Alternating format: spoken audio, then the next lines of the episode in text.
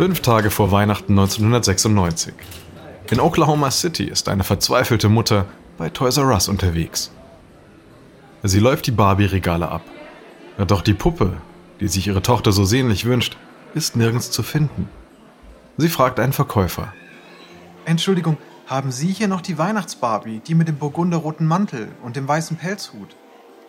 Oh, leider, leider ausverkauft. Die kommt auch nicht mehr rein. Ah, gibt's sie denn sonst noch irgendwo? Tut mir leid, tut mir leid. Die Regale sind überall leergeräumt. Und da hat er recht. Die limitierte Weihnachtsausgabe ist höchst beliebt. Zwei Millionen Stück hat Mattel aufgelegt.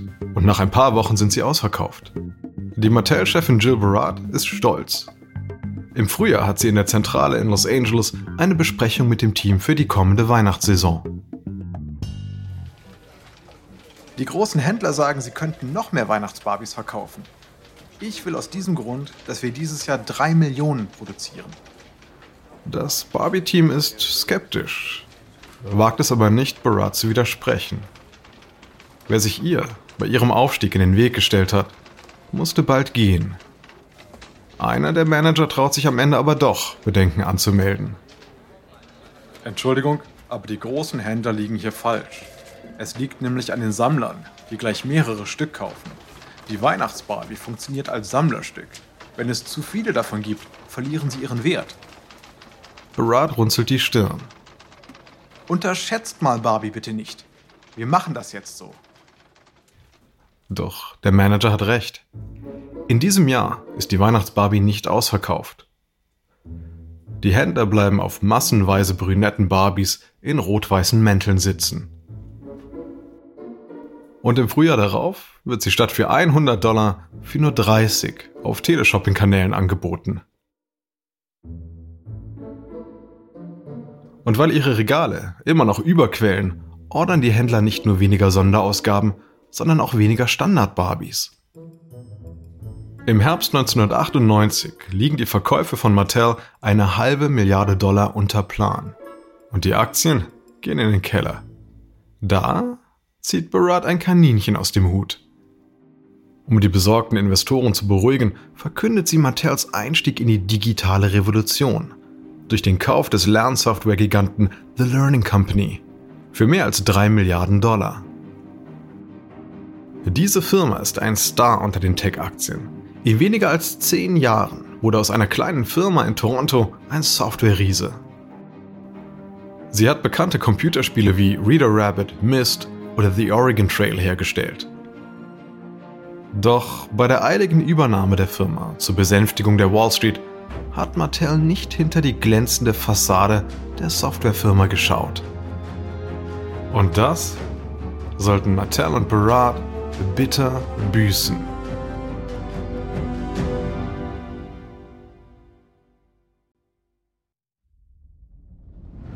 Ich bin Alexander Langer für Wandery und das ist Kampf der Unternehmen.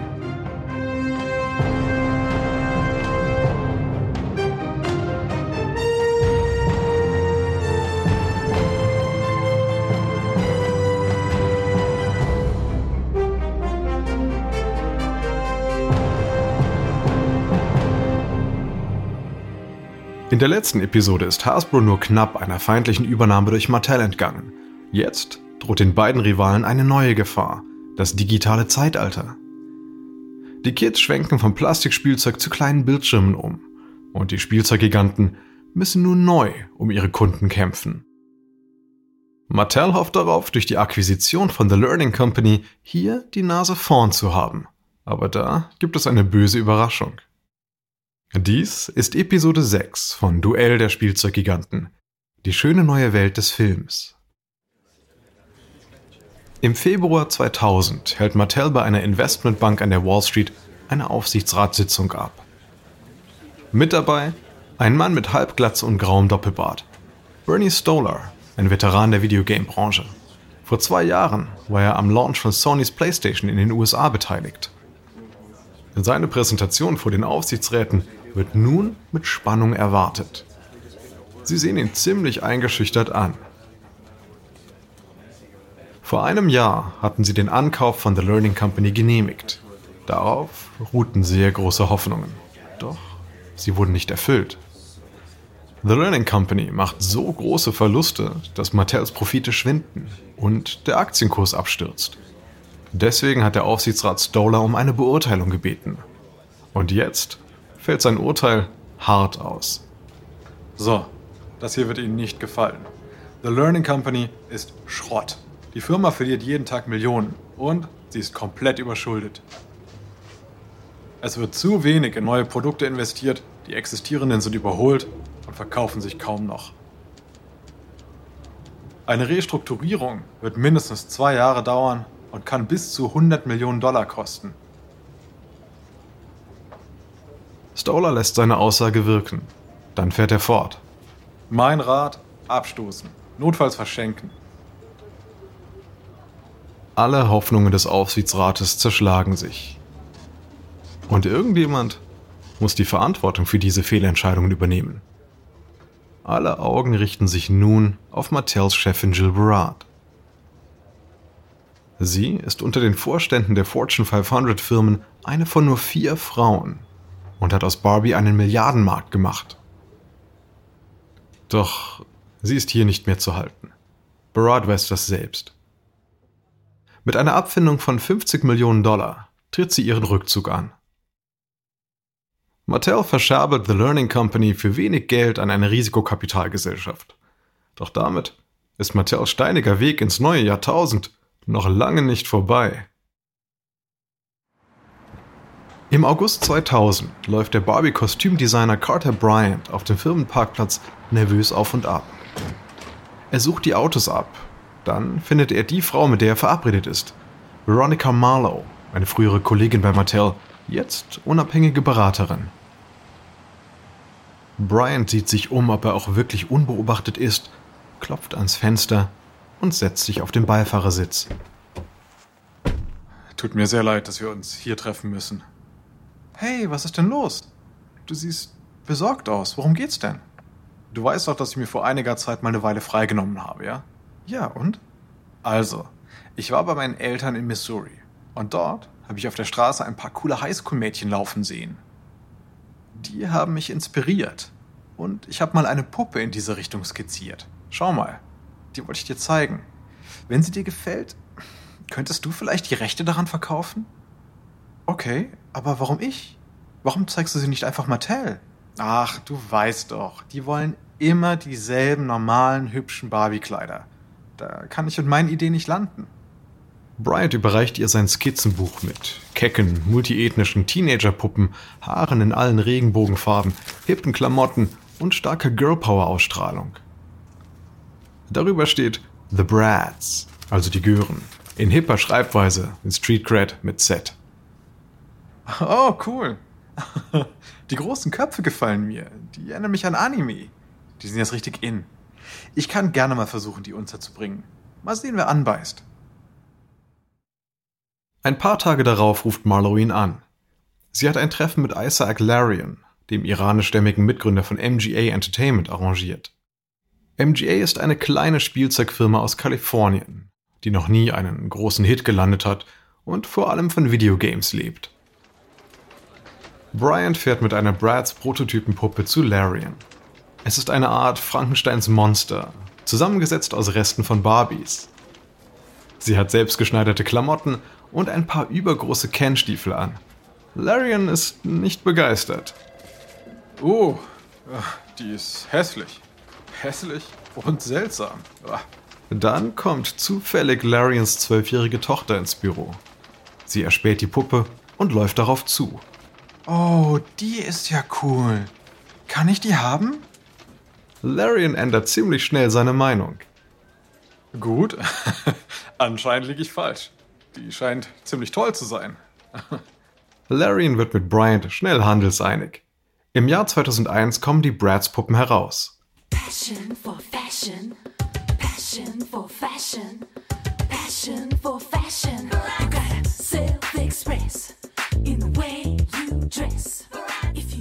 Und MGA positioniert sie gezielt gegen Barbie, also Puppen mit diversen Hauttönen, mandelförmigen Augen, in verschiedenen Figuren und mit coolem Straßenlook. Statt hübscher Kleidchen ist jetzt Mix and Match angesagt. also baufreie enge Tops, hohe Plateauabsätze, Strickmützen und Cargo Pads. Doch Larian weiß, dass Barbie nicht so leicht zu schlagen sein wird. Und deshalb vergibt er für die Marke Bratz viele Lizenzen. Und bald taucht das Bratz-Logo auch auf Kinderkleidung, Taschen, Kosmetika und Schuhen auf. Durch die Merchandising-Produkte wird die Marke schnell bekannt und die Puppen verkaufen sich gut. 2003 muss Barbie um ihr Überleben kämpfen. Die Bratz sind ein Verkaufsschlager und sie drohen Barbie vom Thron der Puppenköniginnen zu stoßen. Bei Mattel herrscht also Panik. Sind die Tage von Barbie wirklich gezählt? Doch dann findet der damalige Chef Robert Eckert einen Brief auf seinem Schreibtisch. Er öffnet und überfliegt ihn, liest ihn noch einmal und er ist schockiert. Denn der anonyme Brief weist auf den früheren Mattel-Designer Carter Bryant als Schöpfer der Bratz hin. Und nicht nur das, sondern auch, dass Bryant noch bei Mattel arbeitete, als er die Rechte an MGA verkaufte. Nicht zu fassen. Das ist brisant. Denn Mattels Arbeitsverträge sichern der Firma sämtliche Rechte an den bei ihnen entwickelten Spielzeugen. Dann müsste Mattel eigentlich rechtmäßiger Eigentümer der Bratz sein. Eckert lächelt. Mattel mag der Bratz Konkurrenz in den Geschäften nicht viel entgegenzusetzen haben, aber vielleicht kann er sie einfach verbieten. Während Mattel gegen die frechen Bratz-Puppen kämpft, hat Hasbro allerdings ganz andere Probleme. In den letzten Jahren hat die Firma viele Spielzeuge zu Filmen produziert, und zwar sehr erfolgreich. Doch dabei hat Hasbro seine Eigenmarken sträflich vernachlässigt. Ein typisches Beispiel dafür sind die Transformer-Action-Figuren. Früher verdiente Hasbro damit hunderte Millionen Dollar pro Jahr. Und jetzt sind es nur noch 30 Millionen. Genauso verhält es sich bei G.I. Joe und My Little Pony. Der Hasbro-Spielzeugchef Brian Goldner will das ändern. Er entwickelt dazu einen Plan auf der Basis des Films Toy Story, denn durch den verkaufte sich Mr. Potato Head wieder recht gut. Warum sollte man also nicht umgekehrt Filme zu anderen Hasbro-Figuren produzieren? Doch dafür muss Goldner erstmal Hollywood überzeugen. Goldner ruft dazu den Filmproduzenten Lorenzo di Bonaventura an. Ich habe gehört, dass Sie einen Film über Militärtechnik planen. Ah, das stimmt, ja, richtig. Das ist ja super. Also, wie wär's mit einem Film über G.I. Joe? Oh, das überzeugt mich nicht. Tut mir leid. Kein Studio wird eine Spielzeugwerbung in Spielfilmlänge machen wollen. Ist mir klar. Völlig klar. Mir schwebt aber etwas ganz anderes vor. Also, Sie bekommen jede künstlerische Freiheit für einen Film auf der Basis unserer Marke. Nach einigen weiteren Gesprächen weist Di Bonaventura an. Er tut sich mit dem Produzenten Don Murphy zusammen. Sie bereiten einen Pitch für ein großes Hollywood-Studio vor, das den Film herausbringen soll. Und das Projekt legt einen Blitzstart hin. Schon nach wenigen Monaten gibt es ein Drehbuch und das Sony Filmstudio hat Interesse. Doch dann der Rückschlag, denn die USA greifen den Irak an. Die verstörenden Kriegsbilder auf den Fernsehbildschirmen lassen neben der Begeisterung für GI Joe schnell auch ein wirklich ungutes Gefühl aufkommen. Da die Zeiten für einen Kriegsfilm mit einer Spielzeugfigur jetzt schlecht sind, ruft Murphy den Leiter für Filmlizenzen bei Hasbro an. Wir müssen den G.I. Joe-Film wegen des Irakkriegs verschieben. Aber vielleicht kann man ihn später ja noch machen. Okay. Ähm, wie wär's mit einem anderen Filmthema? Ähm, zum Beispiel diesen, den Transformers. Einige Monate später ist Murphy auf Hollywood-Tour um die Idee eines großen Transformers-Actionfilms anzupreisen. Die Reaktion eines Leiters von Paramount Pictures ist dabei typisch. Im Ernst? Sie meinen diese Spielzeug-Transformers? Aus den 80ern? Ich weiß, ich weiß, das war vor meiner Zeit. Aber ich war auf dieser Comic-Con und ich habe mich davon überzeugt, wie begeistert die Leute immer noch von den Transformers sind. Daraus könnte was richtig Großes werden. Tut mir leid, tut mir leid. Ich passe hier. Nein. Auch die anderen Pitches verlaufen so im Sande. Ja, niemand will die Transformers. Bis Murphy endlich einen Anruf bekommt.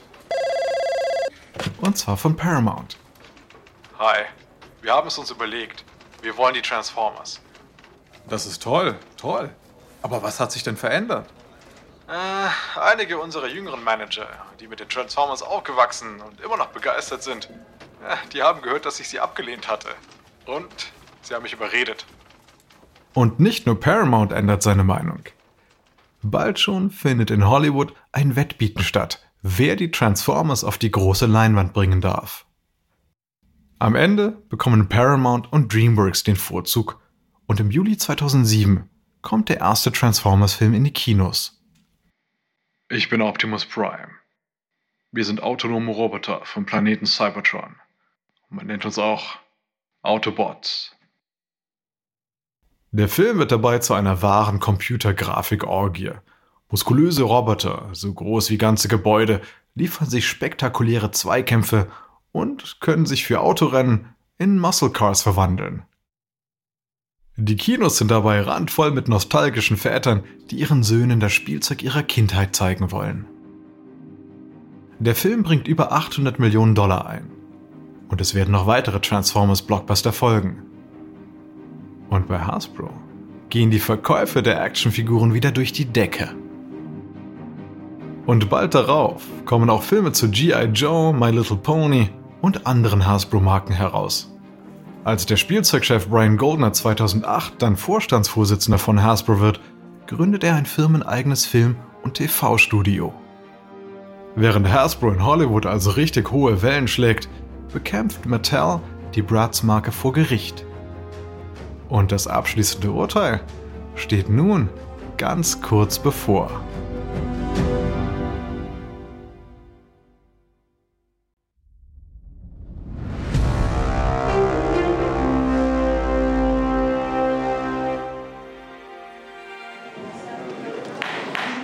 21. April 2011, ein kalifornischer Gerichtssaal. Die Geschworenen werden ihre Entscheidung verkünden. Der Prozess zwischen MGA und Mattel über Bratz zieht sich nun schon Jahre hin. Ist diese Jury zu einem einstimmigen Urteil gekommen? Ja, Euer Ehren. Die beiden Chefs, Isaac Larian von MGA und Robert Eckert von Mattel, warten nervös. Eckert hatte den millionenschweren Prozess angestrengt und hofft auf den Sieg. Der Richter nickt. Und wie lautet es? Alles hält den Atem an. Der Moment ist nun gekommen. Kurz danach tritt Larian hinaus in die kalifornische Sonne. Und er ist erleichtert. Larian hat tatsächlich gewonnen.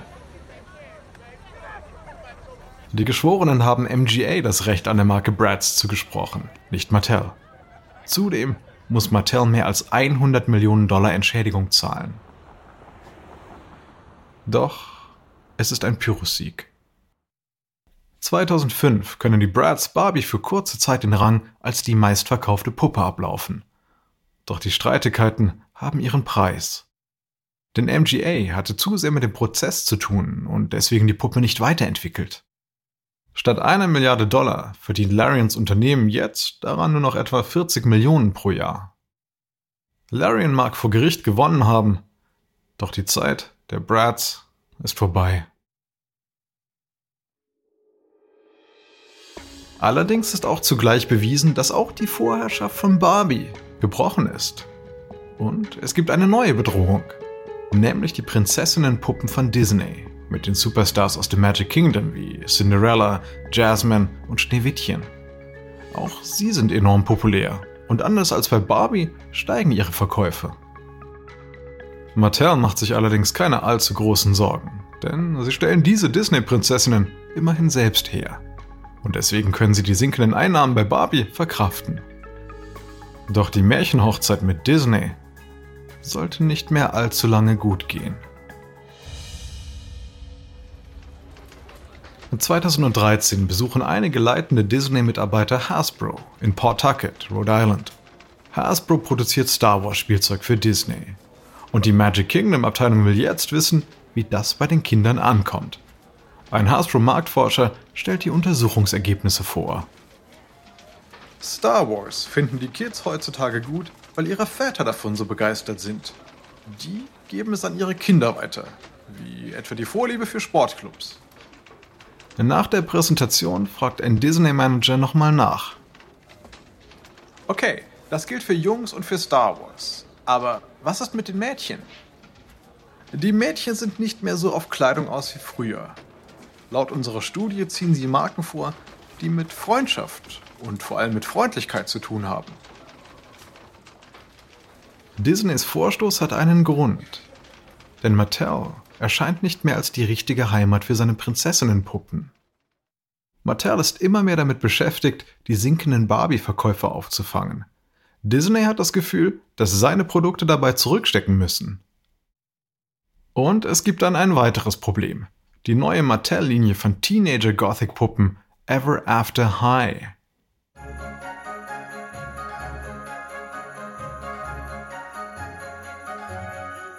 Im typischen Goth-Stil haben die Puppen dicke schwarze Augenstriche. Doch für Disney sehen sie ganz schön so aus wie Märchenpuppen. Und die betrachtet Disney als sein ureigenes Territorium. Mattel konkurriert aus Disneys Sicht direkt mit den eigenen Produkten. Und Disney will sich das nicht bieten lassen. Disney hofft also bei Hasbro ein gastfreundlicheres Schloss für seine Prinzessinnen zu finden. Und für diesen Schnitzer von Mattel konnte es eigentlich keinen schlimmeren Zeitpunkt geben. Denn Disney will gerade eine neue Prinzessin einführen, die extrem populär werden wird.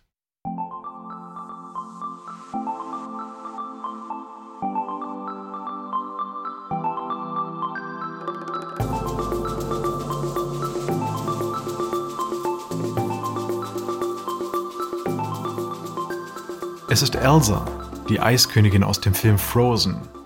Und Frozen ist ein Riesenerfolg. Der Film bringt über eine Milliarde Dollar im Kino ein. Es ist der erfolgreichste Animation-Film aller Zeiten. Und entsprechend gut verkaufen sich dann auch die Elsa-Puppen. Disney überlegt ernsthaft, damit zu Mattels Erzrivalen Hasbro zu wechseln.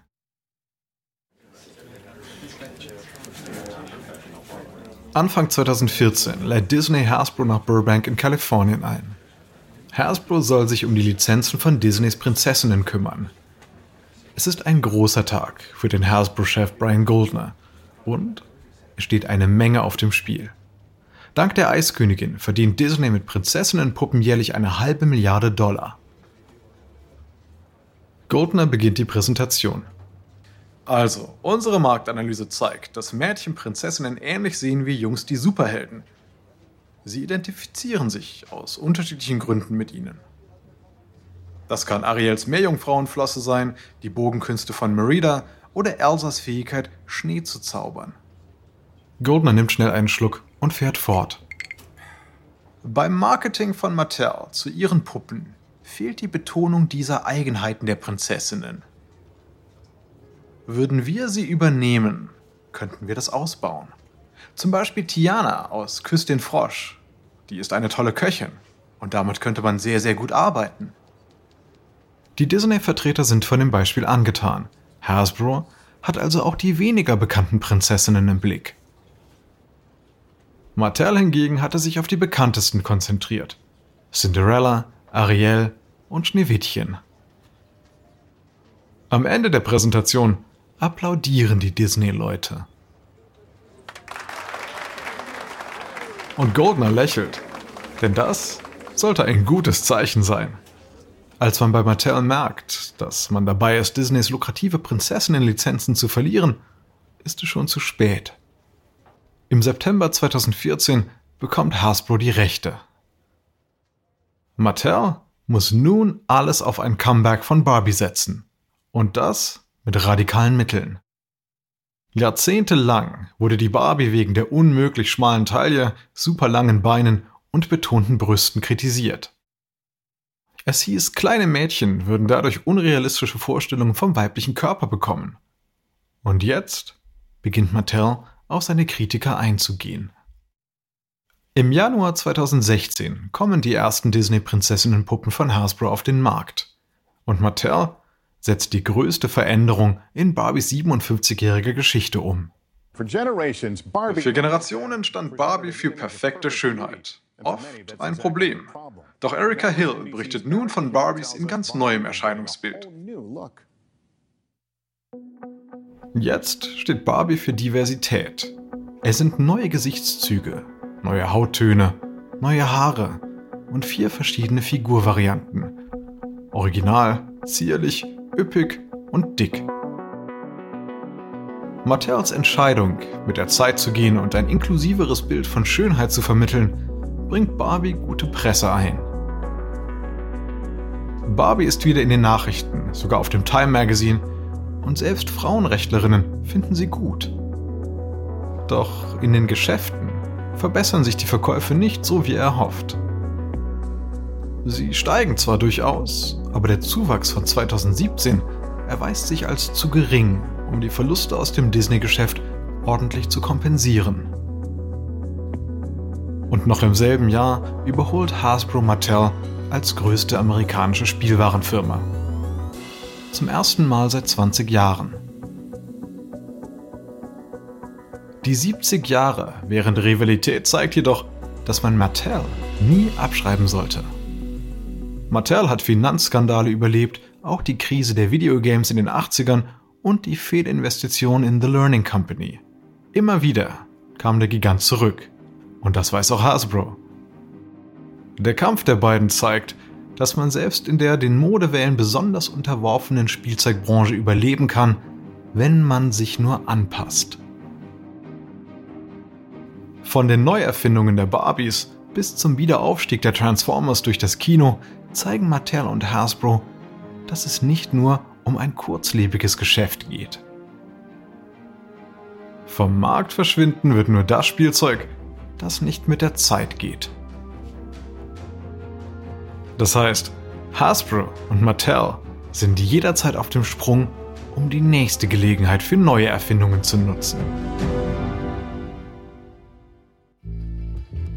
Dies war Kampf der Unternehmen von Wandery mit Episode 6 von Duell der Spielzeuggiganten.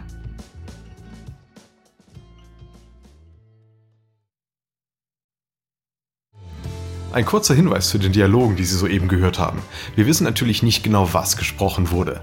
Doch die Dialoge basieren nach bestem Wissen auf unseren Recherchen.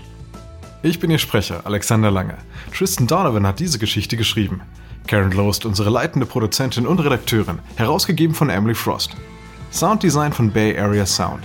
Die ausführenden Produzenten sind Jenny Lowe Backman und Marshall Louis. Erstellt hat die Reihe Hernan Lopez. Für Wandery.